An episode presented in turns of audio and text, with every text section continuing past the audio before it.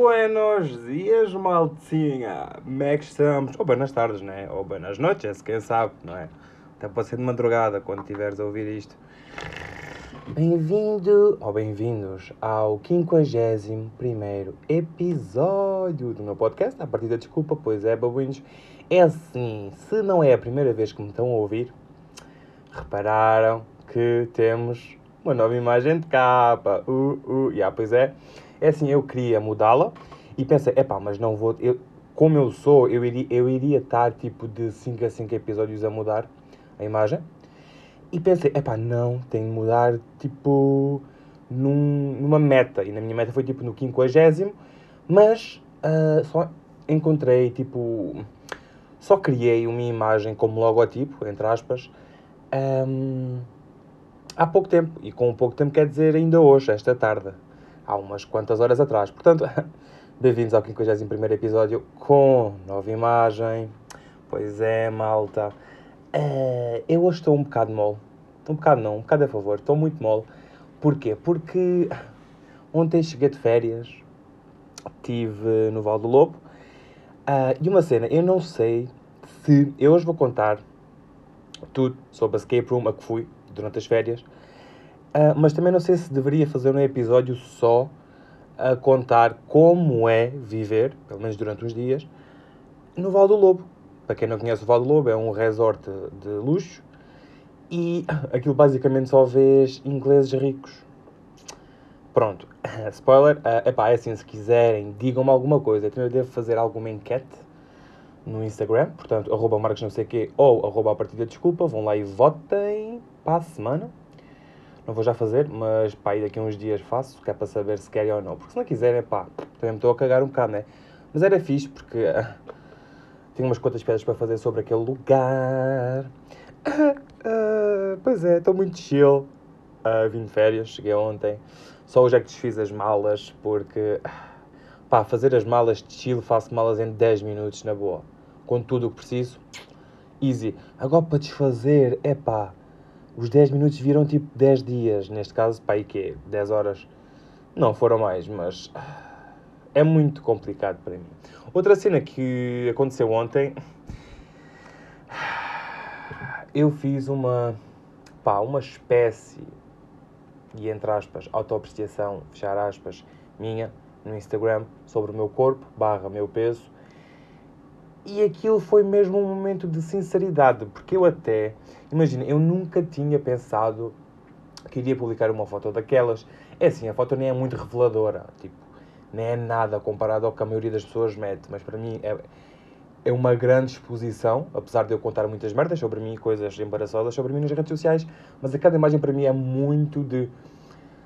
é muito exposta para mim, porque tem o meu corpo, o meu corpo nu, e depois tem um texto que eu fiz e, e coloquei. E teve uma boa receptividade, tanto no Twitter, não, não estava mesmo à espera no Twitter, como no Instagram.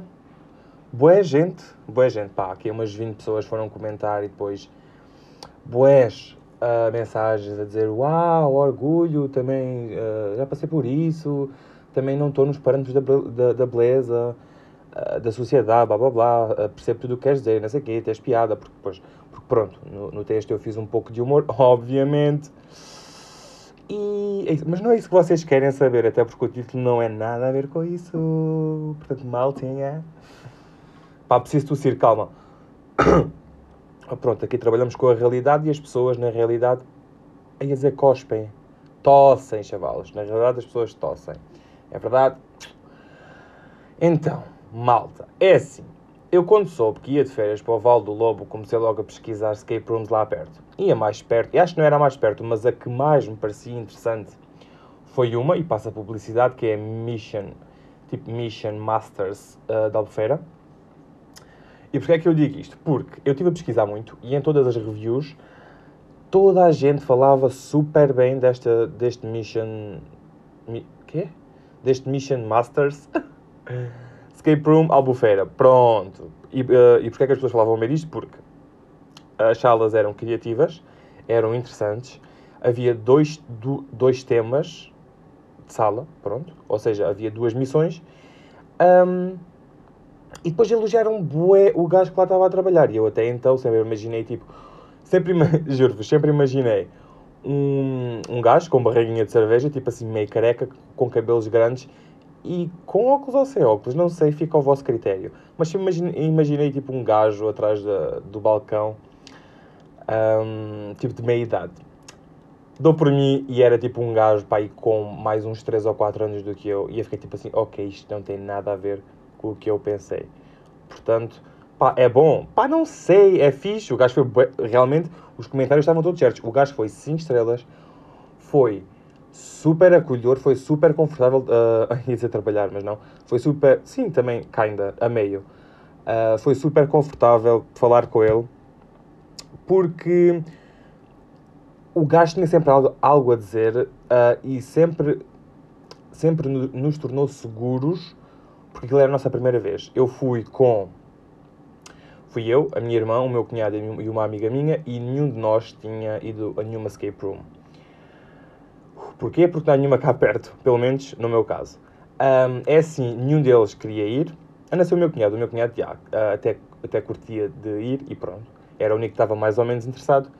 Mas o resto estava tipo, ah, Marcos, a sério, eu não quero ir. Até porque eu tive de dizer que já tinha pago, porque senão elas não tinham ido. Ok? Mas eu só paguei quando lá cheguei. E o gajo ainda nos fez um desconto porque foi de manhã. Assim é que é bacana. A cena é que, tipo, nem sei o nome do gajo, mas foi bem fixe, top zero. E criámos logo ali um laço porque hum, ele disse que tinha uma namorada do Alentejo, eu sou do Alentejo, e começou tipo a, a dizer referências entre, dos alentejanos e eu fiquei tipo assim, ok, será que isto vai ser um bocado racista com os ciganos? Isto, isto pode-se dizer racista com os alentejanos? Não sei, eu, eu tinha dito ciganos, certo? Pá, desculpem, mas li uma coisa há bocado que tinha a ver com ciganos e era racista e eu tipo, tinha aquilo na cabeça, mas passando à frente, tudo começou uh, quando eu fui dar este site, uh, inscrevi-nos para o dia que eu queria, eu queria uma sexta de manhã, porque como nós chegávamos ao Val do Lobo na quinta-feira, eu não queria logo na quinta, que era para nós uh, desfazermos as malas, habituar-nos, irmos dar uma voltinha lá nas redondezas, blá blá blá, pronto. Ficou no dia a seguir da chegada de manhã. Pá, fomos aqui lá, do, há duas salas, quer dizer, aqui lá há dois temas. Há o tema em que tu és, és um, um secretário e tens de salvar alguma coisa. Bom, esse não me interessou. O que me interessou foi o de terror, que basicamente um, aquilo uh, já morreram mu muitas pessoas lá, as almas ficaram e nós, pronto, ficámos lá presos e tínhamos de nos salvar ou então iríamos morrer também lá. Pronto.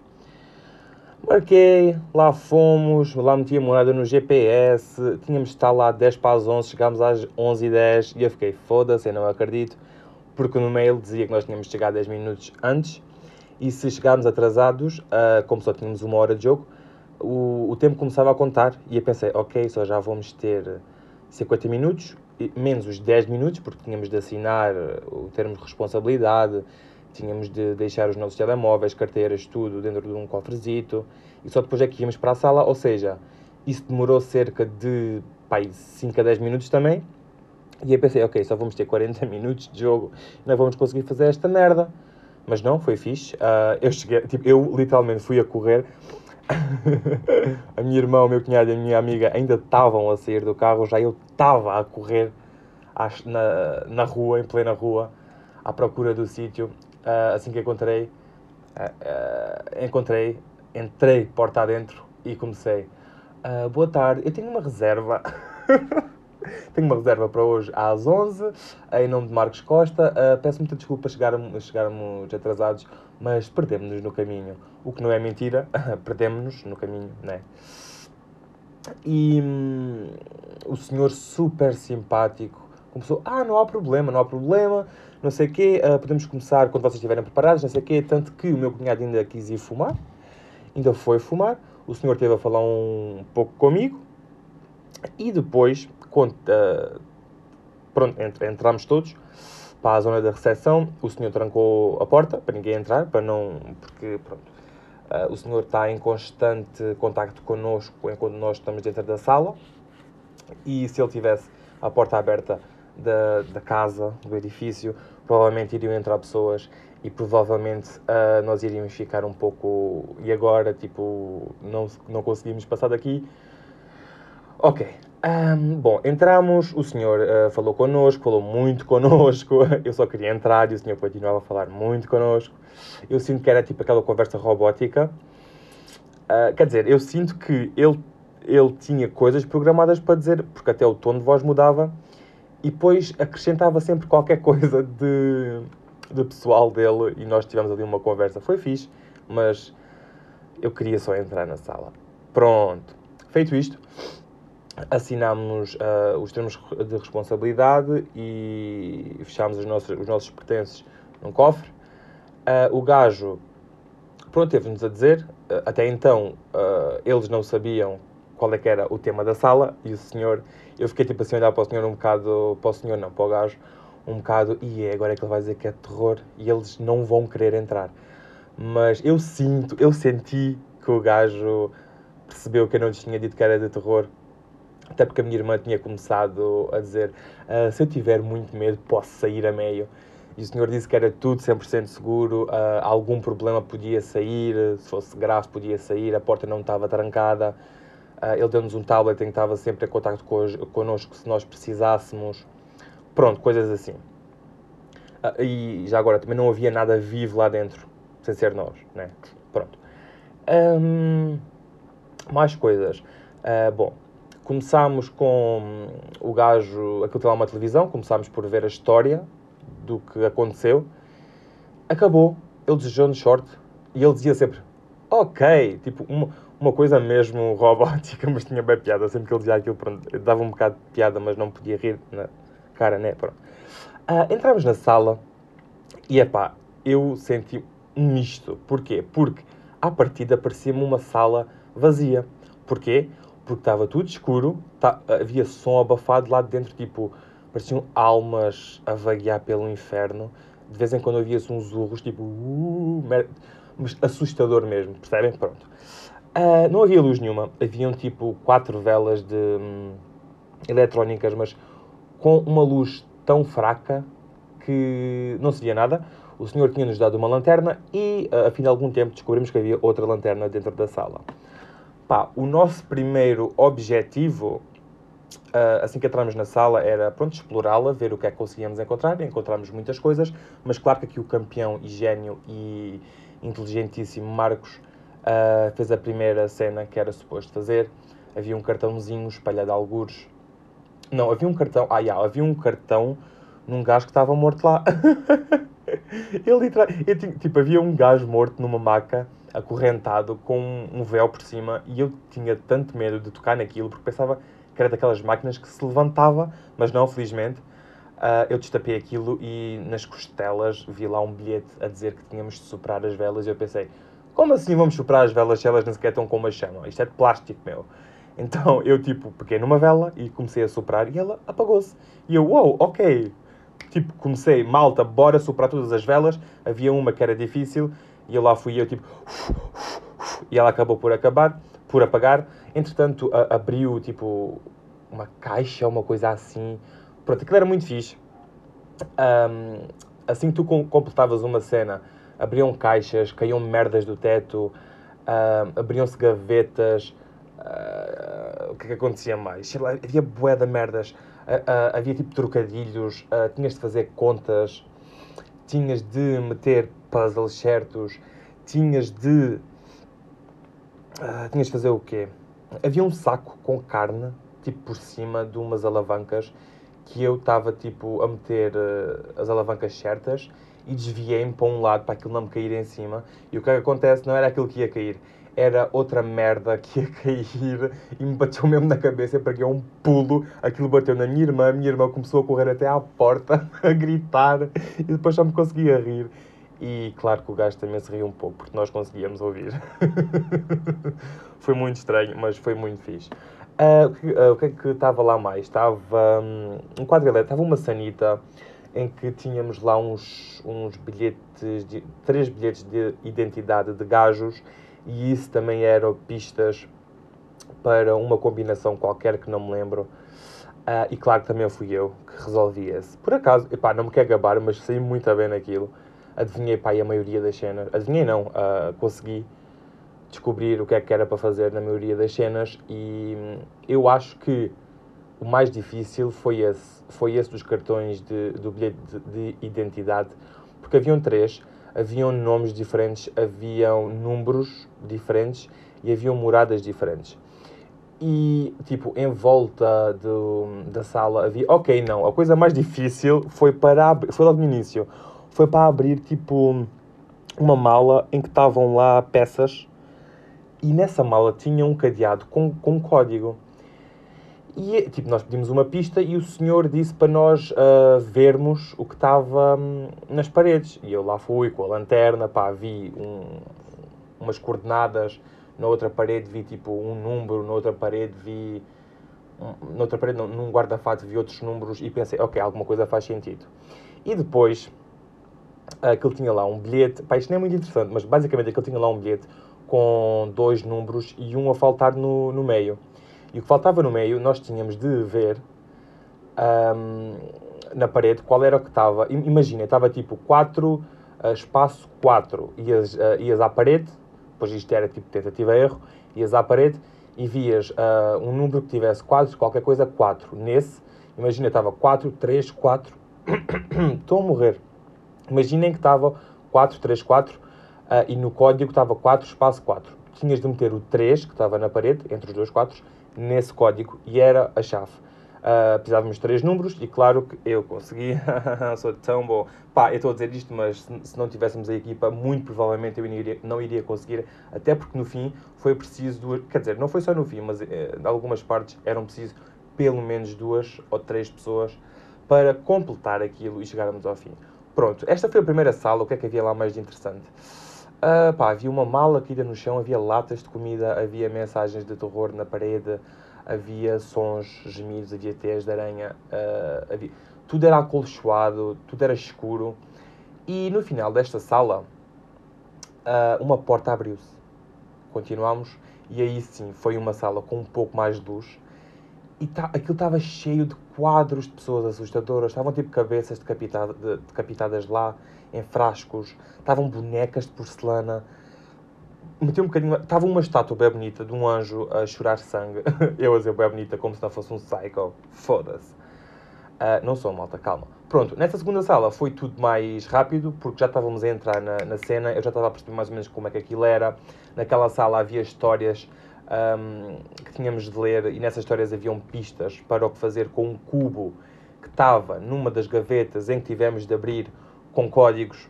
Nessa sala também havia um quadro que deslizava. Uh, uh, imagina um quadro, nós acertámos no código e ele abriu, o quadro abriu. Havia uma liquidificadora que nós tínhamos de meter lá à mão e aquilo começou a dar do nada. E eu pensei, será que isto é só o mesmo som? Ou também tem as lâminas e vamos ficar sem a mão? Pá, ninguém ficou sem a mão, mas aquilo foi um bocado assustador. Uh, o que é que tínhamos mais?